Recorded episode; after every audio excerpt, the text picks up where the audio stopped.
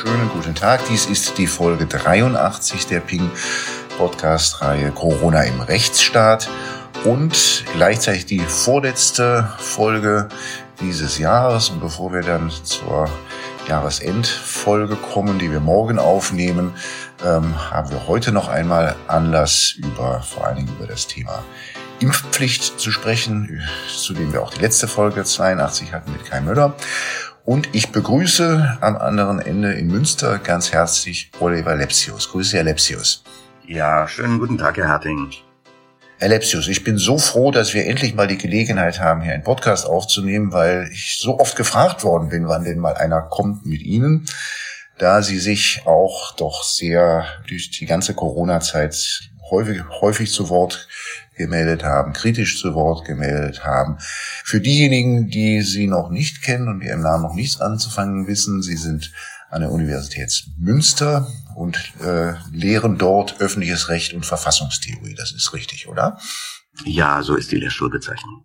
Sie haben sich eigentlich von Anfang an, äh, früher 2020 bis jetzt immer wieder zu Wort gemeldet in Fachpublikationen und aber auch in der allgemeinen Presse zu dem Thema. Was hat Sie da bewegt? Das ist eine Kernfrage, die das öffentliche Recht äh, betrifft. Die Freiheitsrechte wie das Staatsorganisationsrecht. Das ist eine rechtsstaatliche Grundproblematik. Äh, und es war immer meine Überzeugung, dass äh, Juristen äh, eine hilfreiche einen hilfreichen Beitrag äh, für die Verbesserung der Diskussion und äh, für das Treffen sinnvollerer Entscheidungen leisten können. Ähm, ich bin dann äh, immer wieder belehrt worden, dass die Juristen sich zurückhalten sollten und dass es eigentlich eine Frage eher von Medizinern ist, die dann politisch entschieden werden soll. Meine Überzeugung war es immer ohne den Beitrag der genannten irgendwie in Abrede zu stellen. Das ist ja klar. Äh, dass wir Juristen aber mehr dazu beitragen können, als äh, uns in der öffentlichen Debatte zugetraut wird. Die, Sie haben jetzt ähm, anlässlich der oder im Nachgang zu der Entscheidung des Bundesverfassungsgerichts zur Bundesnotbremse, über die wir hier auch schon in der Podcastreihe verschiedentlich gesprochen werden, haben zweimal äh, zwei Beiträge geschrieben, die ich mit Interesse wahrgenommen habe. Einmal sehr schnell, schon am 3.12., wenige Tage nach der Entscheidung, bei LTO, wo sie unter der Überschrift zerstörerisches Potenzial für den Verfassungsstaat die Entscheidungen kommentieren und dann am Schluss schreiben zur Dogmatisierung und Vermaßstäblichung darf sie, die, die Bundesnotbremse 1 Entscheidung, nicht herangezogen werden. Kommentare sollten sie nicht zitieren. Orientierungswirkung hat sie dann keine. Wie zuversichtlich sind Sie, dass die Kommentare tatsächlich nicht diese Entscheidungen zitieren werden? Das lässt sich schwer sagen, da äh, der Kommentar ja ein literarisches Genre ist, äh, der auf äh, Abstraktion und Generalisierung angelegt ist. Wir haben ja grundsätzlich vielleicht die Schwierigkeit in Kommentaren, dass die Sachverhalte unter den Tisch fallen, dass also partikulare Aussagen von Gerichten solche, die sich auf eine bestimmte Sachverhaltskonstellation beziehen und deren dogmatische ähm, Konsequenzen ja auch nur erklärt werden können mit diesem Sachverhalt, dass solche partikularen Entscheidungen in der Kommentarliteratur tendenziell übergriffig, überinterpretiert und generalisiert werden. Äh, und das wäre natürlich äh, bei einer Entscheidung, die so situativ ist wie die zur Bundesnotbremse, bei der so häufig auf äh, den Erkenntnisstand im April 2021 abgestellt wird und bei der es dann am Ende in der Bundesnotbremse 1 letzte Randnummer heißt, also das habe auch etwas mit einer äußersten Gefahrenlage zu tun. Also bei einer so partikular zu verstehenden Entscheidung wäre natürlich eine Generalisierung in Kommentaren äh, geradezu ein äh, literarisches Unglück. Zumal man abstrakt nicht wirklich verstehen kann, was mit der äußersten Gefahrenlage gemeint ist. Ja? Äh, in der Tat, also wenn Corona schon die äußerste Gefahrenlage ist, ähm, tja, also ich würde mir unter äußerster Gefahrenlage ehrlich gestanden etwas anderes vorstellen. Sie haben dann noch einmal eine Woche später in der FAZ im Feuilleton sich geäußert, der Rechtsstaat wird umgebaut und dann haben sie es als rechtsstaatlich fahrlässig und unklug bezeichnet, dass Karlsruhe die Bundesnotbremse bestätigt hat. Und dann schreiben sie, man wird die Entscheidungen nicht fehlinterpretieren, wenn man ihnen eine äußerst weitgehende verfassungsrechtliche Abstinenz entnimmt. Wie meinen Sie das mit der Abstinenz? Ähm, die Maßstäbe des Rechts spielen hier für die Beurteilung des Gesetzes kaum noch eine Rolle. Jedenfalls äh, werden sie so arrangiert, äh, dass es im Grunde doch gar keine verfassungsrechtlichen Grenzen für äh, das Notbremsegesetz mehr geben kann. Also Grenzen können sich aus dem Bundesstaatsprinzip ergeben, Zustimmungsbedürftigkeit die wurden hier aber nicht eingelöst. Die Frage war ja außerordentlich strittig. Grenzen äh, können sich aus der Gewaltenteilung ergeben. Was ist der konkretisierende Beitrag der Exekutive? Vollzugsbehörden, die Einzelfälle natürlich auch dann immer berücksichtigen können. Das sollte ja gerade verhindert werden durch die Bundesnotbremse. Man wollte weg vom Vollzugsföderalismus. Also die rechtsstaatliche Gewaltenteilung, äh, ja, ist auch kein Maßstab. Äh, und dann bleiben die Grundrechte. Äh, bei den Grundrechten sehen wir das äh, bei der Freizügigkeit nach Artikel oder Bewegungsfreiheit bei des Artikel 104 Absatz 1 doch ein Rearrangement vorgenommen wird, weniger des Schutzbereichs als vielmehr der Schrankenregelung. Die ist nicht gut begründet, dieses, diese neue Schrankenregelung. Und vor allen Dingen wird dann die Dogmatik der Verhältnismäßigkeitsprüfung im Grunde genommen vollkommen entwertet. Ich habe das so dargestellt, die Verhältnismäßigkeitsprüfung wird auf Leerlauf gestellt. Und wenn man die Entscheidung bösartig lesen will, dann findet sich in ihr sozusagen äh, eine Blaupause, wie ein vermeintlich bösartiger Gesetzgeber Normen erlassen muss, die an der Verhältnismäßigkeit auch gar nicht mehr scheitern können. So, da ist dann im Grunde genommen gar keine Grenze des Verfassungsrechts mehr erkennbar.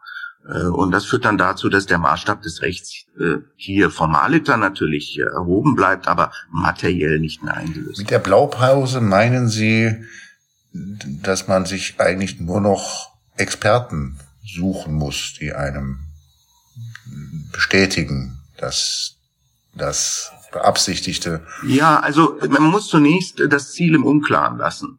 Ähm, es muss sozusagen immer eine Multipolarität von Zielen geben, so dass Maßnahmen nicht konkret auf einzelne Zielverwirklichungen bezogen werden kann.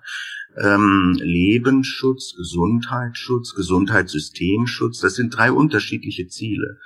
Ähm, die Rechtsgüter, die dahinter stehen, sind ganz andere.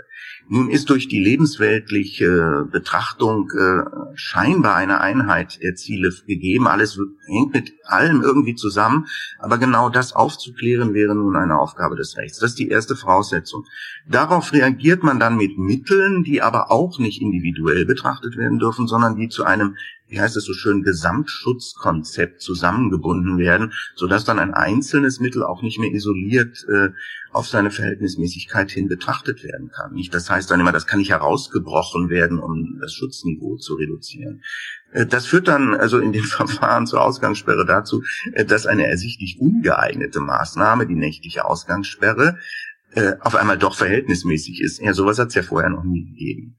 Äh, und dann kommt die Frage, die Sie jetzt angeschnitten haben, mit der Expertise, die herangezogen wird. Und das müssen wir nochmal genauer untersuchen, wie das Gericht da vorgeht. Man hat ja den Eindruck, die haben da tagelang äh, medizinische Expertise gelesen und sind dann oh Wunder, zu dem Ergebnis gekommen, dass sie natürlich das auch nicht besser beurteilen können als die als die medizinische Fachexpertise. Das wissen wir aber doch seit langem, dass jetzt nicht äh, acht Richterinnen und Richter in der Lage sind, eine Fachexpertise Kraft eigenen Wissens zu ersetzen. Also der Punkt, äh, der kann nicht entscheidungserheblich sein, äh, weil das ist ja eine altbekannte Problematik des Entscheidungs- und Beurteilungsspielraums. Die Frage ist nur, wie weit der Entscheidungs- und Beurteilungsspielraum reicht und welche Grenzen wiederum äh, die äh, Eckpunkte einer Verhältnismäßigkeitsprüfung dieser Delegation an äh, die Exekutive wiederum setzen. Und da habe ich der Entscheidung im Grunde genommen nichts mehr entnommen. Zu den Auffälligkeiten der Entscheidung, wenn man den Prozessstoff kennt, gehört es, dass die Expertenstellungnahmen gar nicht in, im Tatbestand erläutert werden. Anders als in vielen anderen Bundesverfassungsgerichtsentscheidungen sondern man eigentlich, so man, man nur sehr pauschal mitteilt, dass es sie gegeben hat, aber man eigentlich gar nicht in der Lage ist, wenn man sie nicht kennt, jetzt anhand dann auch, nachzuvollziehen, warum sich an welcher Stelle Bundesverfassungsgericht auf welche Stellungnahmen eigentlich bezieht.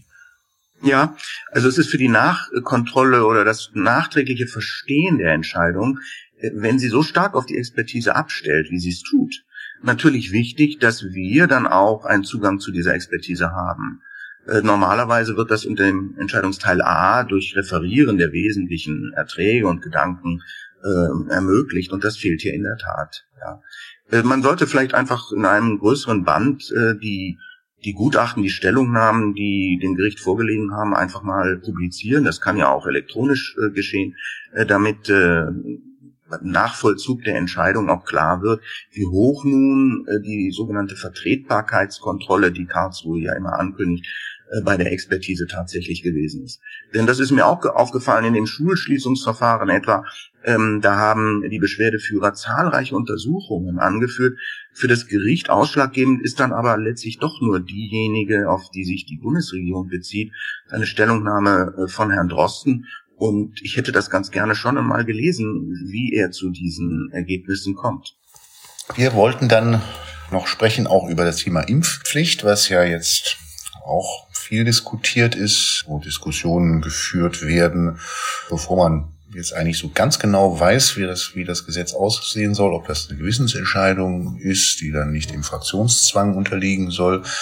Da werden schon viele, viele Details derzeit diskutiert. Und wir wollen jetzt noch, wir wollen jetzt darüber sprechen, die Frage, die Sie dann auch am, im zweiten Teil Ihres Fassbeitrages anschneiden.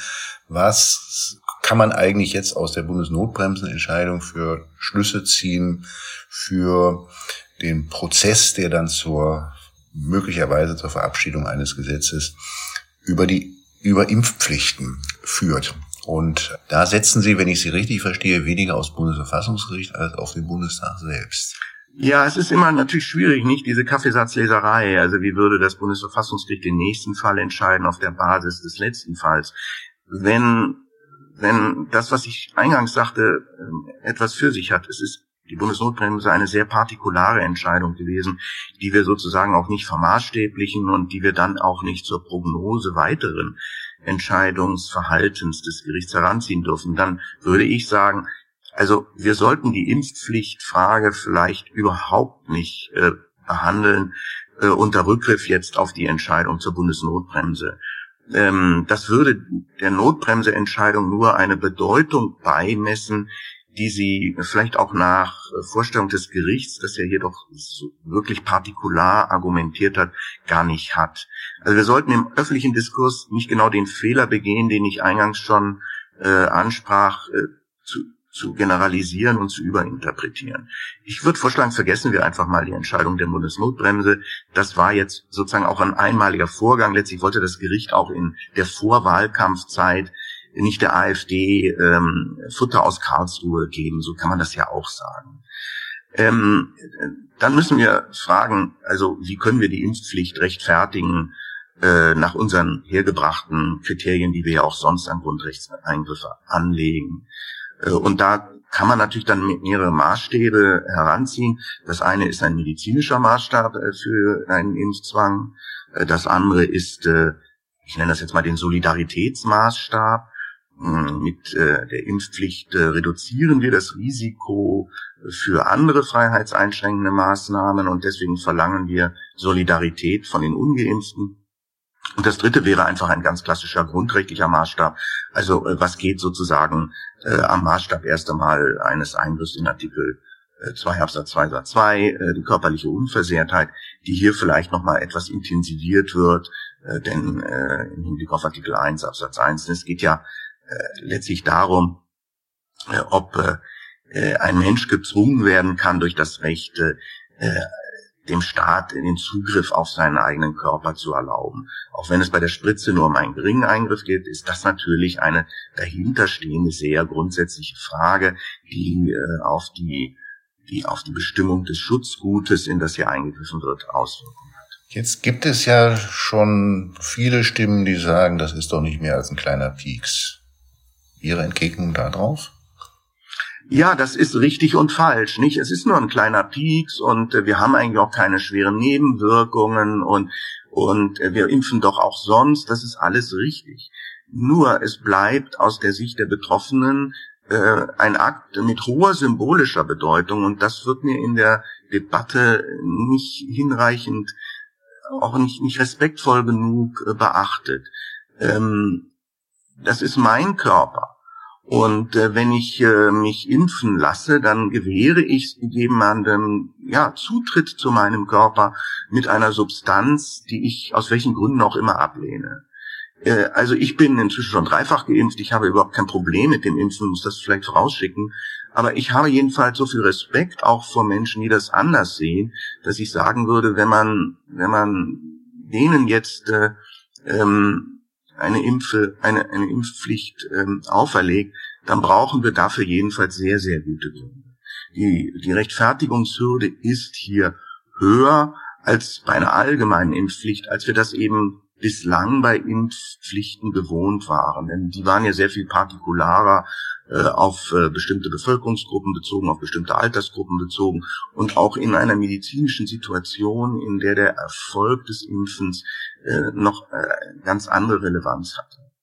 Nach wie vor beim Bundesverfassungsgericht liegt ja die Entscheidung zur Masernimpfpflicht. Das wäre ja, eigentlich wäre es ja gut, wenn er, wenn, also die war angekündigt für 2021, Anfang des Jahres. Aber wir, aber es ist immer noch, wir, wir warten immer noch darauf. Das ist, ähm, also sprich nicht einmal die Masernimpfpflicht ist ja bis, bislang auch verfassungsrechtlich einmal geklärt in Karlsruhe. Ja, ja, das ist ein guter Punkt, Herr Harting. Bei der Masernimpfpflicht freilich, ähm, äh, sie ist kaum vergleichbar mit einer allgemeinen Corona-Impfpflicht, denn es ist eine Kinderkrankheit mit weitreichenden Folgen.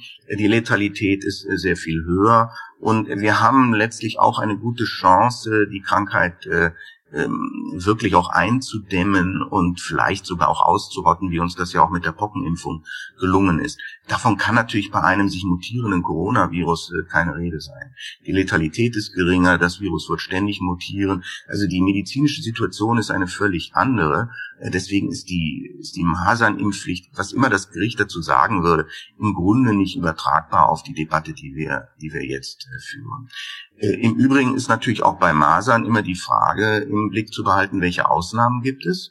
Gibt es medizinisch begründete Ausnahmen? Wie werden die im Einzelnen formuliert? Wer prüft die nach?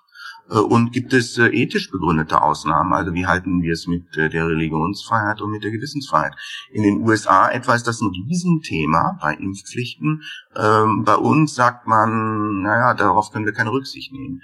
Also auch, auch da sind zwei echte Punkte in, in der Durchführung einer generellen Impfpflicht. Martin Nettesheim hat, äh, Professor in Tübingen, hat im Verfassungsblock auch jetzt die Tage einen Satz geschrieben, der mich zum Nachdenken gebracht hat. Er schreibt, die gegenwärtige Diskussion lasse sich nicht sinnvoll führen, ohne nicht im Blick zu haben, dass wir in ein biotechnisches Zeitalter eingetreten sind, das die Körperlichkeit zur technischen Option machen wird. Wer jetzt die Tabuität des Körpers über Abwägungsprozesse durchbricht, wird das künftig nicht mehr rückgängig machen können. Das verstehe ich als ein Wehret den Anfängen.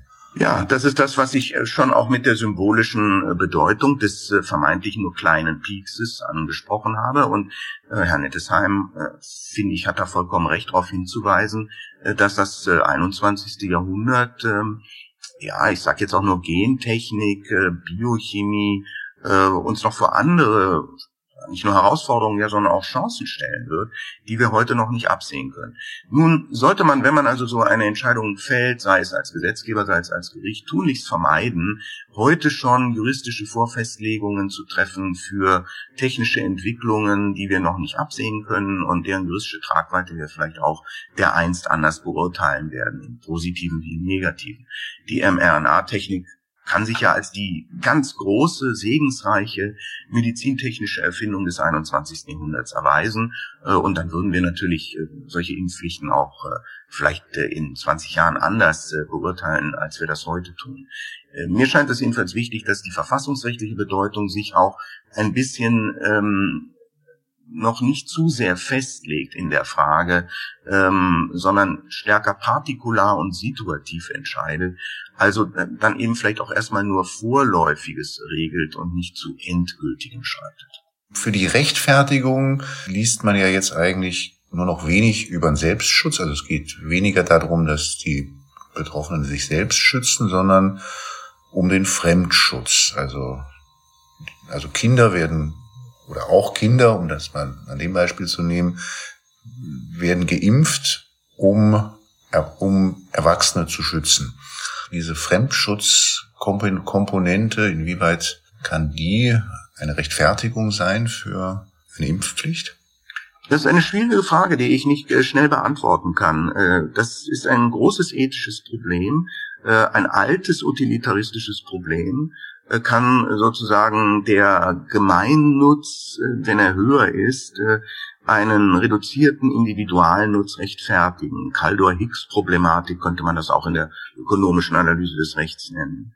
Der Nutzen muss eben nicht für alle größer sein, sondern eben es kann auch sein, dass er für einige eben nicht größer ist. Äh, das ist sehr schwierig. Ähm, hier gibt es, glaube ich, auch keine äh, einfachen Antworten. Und ich äh, würde sagen, ähm, wir sollten uns vielleicht auch davor hüten, solche Verteilungsfragen zu generell zu diskutieren. Ähm, das ist jetzt vielleicht in der Impfpflicht ein ähm, akademisch günstiges Feld, um die Grenzen einer so allgemeinen ethischen Debatte äh, auch zu demonstrieren. Ähm, es ist schwer zu sagen und ich empfehle in solchen Dingen nicht jetzt erst die Frage im Grundsätzlichen zu klären, denn meine Vermutung wäre, da gibt es jetzt auch keine richtige in Anführungsstrichen Antwort, äh, sondern sie bestenfalls vorübergehend äh, erst einmal zu beantworten. Das heißt aber, eine allgemeine Impfpflicht für jedermann und auf alle Zeit lässt sich, glaube ich, mit solchen Erwägungen, das kann man heute doch schon sagen, nicht begründen. Wie könnte eine vorübergehende Antwort denn aussehen? Ja, also wir sind wieder bei den Kriterien, die wir auch bislang schon immer benutzt haben bei, bei Impfpflichten. Äh, Alter. Ähm, ich meine, die Letalität ist eben über 60 hoch und äh, dann ist in dem Sinne ähm, genau der Fremdschutz auch bei den über 60-Jährigen natürlich ein viel stärkeres Argument als als äh, bei den unteren äh, Altersgruppen. Ähm, dann hat man eine Altersdifferenzierung. Man hat die berufsbezogene Differenzierung. Was sind jetzt Tätigkeitsumfelder, soziale Räume, in denen äh, Todesfälle äh, dann eben auch vermehrt auftreten? Äh, genau so muss man differenzieren. Also also auf der also nicht viel weiter gehen als das, was ja jetzt sowieso schon schon Gesetz ist, äh, der einrichtungsbezogen, den einrichtungsbezogenen Impfpflichten. Jedenfalls sollte man, das ist ja auch das, was äh, immer das mildere Mittel gebietet, jetzt erst einmal warten, was denn die einrichtungsbezogene Impfpflicht für einen Effekt hat, bevor man sogleich äh, auf eine allgemeine Impfpflicht übergeht. Also das machen wir auch sonst so äh, bei schweren Grundrechtseingriffen, dass wir dann erst einmal schauen, äh, welche Erfahrung gewinnen wir denn, was können wir denn daraus ableiten für die Effektivität äh, des äh, Mittels. Ja, äh, ich sehe nicht ein, warum wir jetzt äh, bei der Impfpflicht davon abweichen sollten, zumal wir ja angesichts der Mutation des Virus äh, es auch nicht mit einer einmaligen Impfpflicht zu tun bekommen. Nach dem Motto, wenn wir jetzt einmal alle impfen, dann ist die, ist die Problematik äh, beseitigt. Also wir haben in dem Sinne jetzt auch nicht den Zeitdruck, der eine allgemeine Impfpflicht jetzt rechtfertigen würde. Nochmal kurz zurück zu dem Gedanken aus Ihrem FATS-Artikel. Ähm, wie, wie, Sie sagen dort ja, das muss, die, diese Diskussion muss politisch mit rechtlichen Kriterien geführt werden. Wo ist da der richtige Ort für? Ähm, ja, die, die Antwort, die jetzt erstmal gegeben wurde, ist, es ist eine Gewissensentscheidung. Und das halte ich doch für sehr problematisch. Äh, also Grundrechtseingriffe zur Gewissensentscheidung äh, jetzt der Abgeordneten zu machen, also da habe ich meine ernsten Probleme. Ähm, das, das äh, ist jedenfalls im Grundgesetz erstmal so nicht vorgesehen. Ja, wir, wir sind nicht einem kollektiven Gewissen unterworfen in äh, der Ausgestaltung unserer individuellen Freiheitsrechte. Also wenn man das jetzt äh, größartig auf die Spitze treiben wollte, kann man ja auch sagen, das ist radikal individueller Populismus, der dann da betrieben wird. Ähm, so geht es rechtsstaatlich nicht. Es wäre natürlich nicht so, dass die Abgeordneten unvernünftig oder verantwortungslos entschieden. Sie würden sich natürlich auch äh, nach der medizinischen Expertise äh, richten. Sie würden auch nach dem Recht rufen. Und das zeigt, dass das, äh, das Framing der Impfpflicht als Gewissensentscheidung dann doch auch irgendwo ein unehrliches Framing ist. Es geht nämlich nicht um eine Gewissensentscheidung, sondern es geht letztlich dann doch um medizinische und juristische Kriterien. Welcher Ort ist dafür der richtige Ort? Naja, äh, das ist vielleicht jetzt äh, erstmal tatsächlich das Parlament, aber das Parlament, in dem äh, die Breite der Belange sich auch artikulieren können muss. Und das bedeutet, dass das Parlament dafür auch Zeit braucht und sich dafür auch Zeit nehmen sollte. Das scheint mir das Wichtigste zu sein. Wenn ich äh, einen Gedanken noch anfügen darf, äh, das Parlament muss ja bei der Ausgestaltung der allgemeinen Impfpflicht sich auch insbesondere mit den Ausnahmen befassen. Ja, das waren die medizinisch begründeten Ausnahmen, das sind aber auch vielleicht die ethisch-religiös begründeten Ausnahmen. Und von der Frage, wie die Ausnahmen äh, jetzt auch im Einzelnen ausgestaltet werden, hängt dann doch noch natürlich auch die Zustimmungsfähigkeit äh, zu einer Impfpflicht für den einzelnen Abgeordneten ab. Das ist ja keine Frage des, äh, des Ja oder Nein, sondern es ist eine Frage des Mehr oder Weniger, des Wie.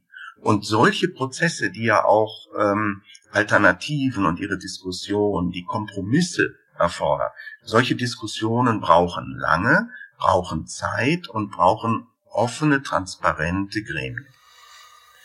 Und man muss natürlich auch die Sanktionen mit in den Blick nehmen. Ich finde immer, man kann gar nicht, ich kann gar nicht so richtig dieses Thema diskutieren, bevor ich weiß, was denn eigentlich die Sanktion sein soll, weil die Pflicht ist ja erstmal nur, also solange sie nicht flankiert wird von, von, dann auch von Durchsetzung und äh, Sanktionen, ist ja erstmal noch nicht das Gravierende, sondern es kommt dann ja, dann kommt ja die Frage, Bußgeld, wenn ja, wie hoch, wiederholtes Bußgeld, kommt jemand in Haft, der das Bußgeld nicht zahlen möchte oder äh, nicht zahlen kann, äh, bis hin zu der Frage des, des, äh, des unmittelbaren Zwangs. Also kann jemand, der sich trotz Bußgeldern und vielleicht noch Ordnungsgeldern weigert zu impfen, kann er dann abgeführt und wie, bei der Blutalkoholkontrolle ähm, zwangsgeimpft werden. Ja, in der Tat.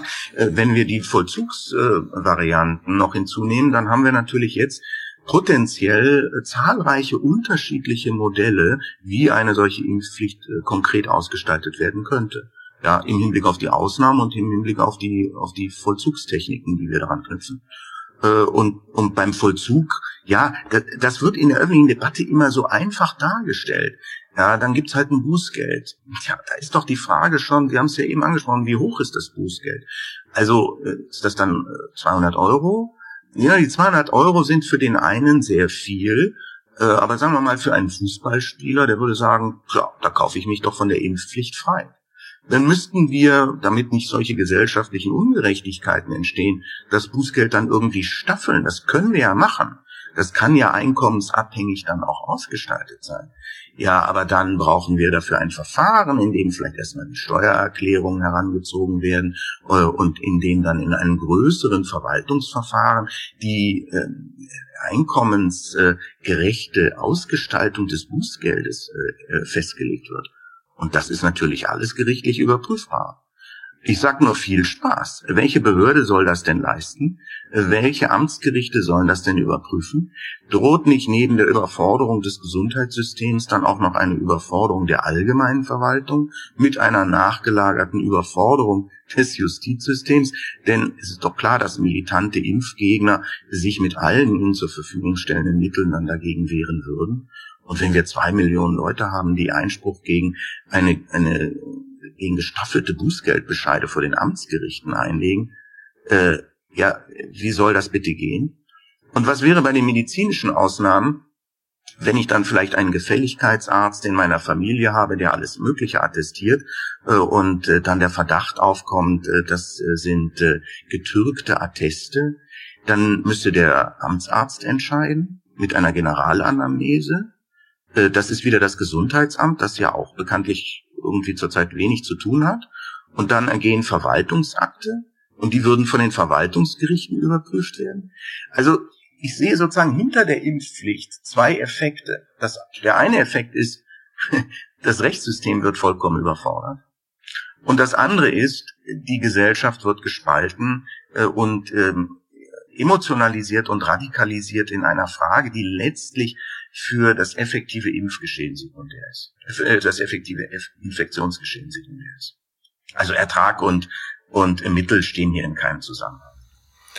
Neu in der Diskussion in den letzten Tagen kommt jetzt auch noch eine Diskussion um ein Impfregister, also ob dann jetzt noch bundesweit, so wie, äh, wie beim Führerschein, also dann äh, zentral oder auf ähnliche Weise erfasst wird, wer denn jetzt geimpft ist oder nicht. Interessanterweise gibt es schon die ersten Stimmen von Datenschützern, die sagen, ja, ja, könnte man im Prinzip schon machen, käme dann auf die Gestaltung an. Haben Sie eine Meinung zum Thema Impfregister? Na, das ist ja wie beim Datenschutz äh, eigentlich immer. Es kommt auf die Frage an, äh, zu welchem Zweck werden Daten erhoben. Erste Frage. Zweite Frage, zu welchem Zweck werden äh, Daten dann verwertet. Und dritte Frage, dürfen die Daten zu anderen Zwecken verarbeitet werden. Äh, die Fragen muss man immer sorgfältig trennen. Ähm, wenn es nur um das Erheben von Daten geht, habe ich auch hier in dieser Frage, in diesem Punkt jetzt kein äh, ernsthaftes Problem. Bei der Verwertung der Daten wird es natürlich dann schon äh, interessanter. Äh, also wozu braucht der Staat diese Daten? Um jetzt eine Impfkampagne durchzuführen? Gut. Um diejenigen anzuschreiben, die nicht geimpft sind? Gut. Wenn aber die Daten verwertet werden, um damit den Zugang zum öffentlichen Raum zu steuern, sie also in einem anderen Zusammenhang verarbeitet werden, dann geht das zu weit. Ja, also wenn sie sozusagen zur sozialen Stigmatisierung und zu flächendeckenden gruppenbezogenen Grundrechtseingriffen verwendet werden, das geht nicht. Und jetzt äh, haben wir eine klare Abstufung. Diese Daten kann man erheben, aber man kann sie eben nicht dann weiter äh, über spezifisch impfpolitische Zwecke hinaus zu sozialpolitischen Zwecken verwerten. Und äh, wie das immer ist bei Daten, es besteht die Gefahr, wenn wir Daten äh, ja äh, erhoben haben, äh, dann müssen wir natürlich auch Sorge dafür tragen, dass sie nicht missbraucht werden können, also nicht zu anderen Zwecken verarbeitet werden können. Das ist aber eigentlich eine Debatte, die wir auch sonst führen. Das ist jetzt keine spezifisch impfpolitische Debatte. Deswegen würde ich im Gesamtsaldo sagen, Impfregister ist in Ordnung. Herr Lipsius, wir sind am Ende der, unserer Zeit angekommen. Ich darf Ihnen ganz herzlich für dieses spannende Gespräch danken und eine gute Restadventszeit wünschen. Vielen Dank, Herr Harting, für die Einladung und auch Ihnen und allen Zuhörern eine besinnliche Adventszeit und äh, frohe Festtage.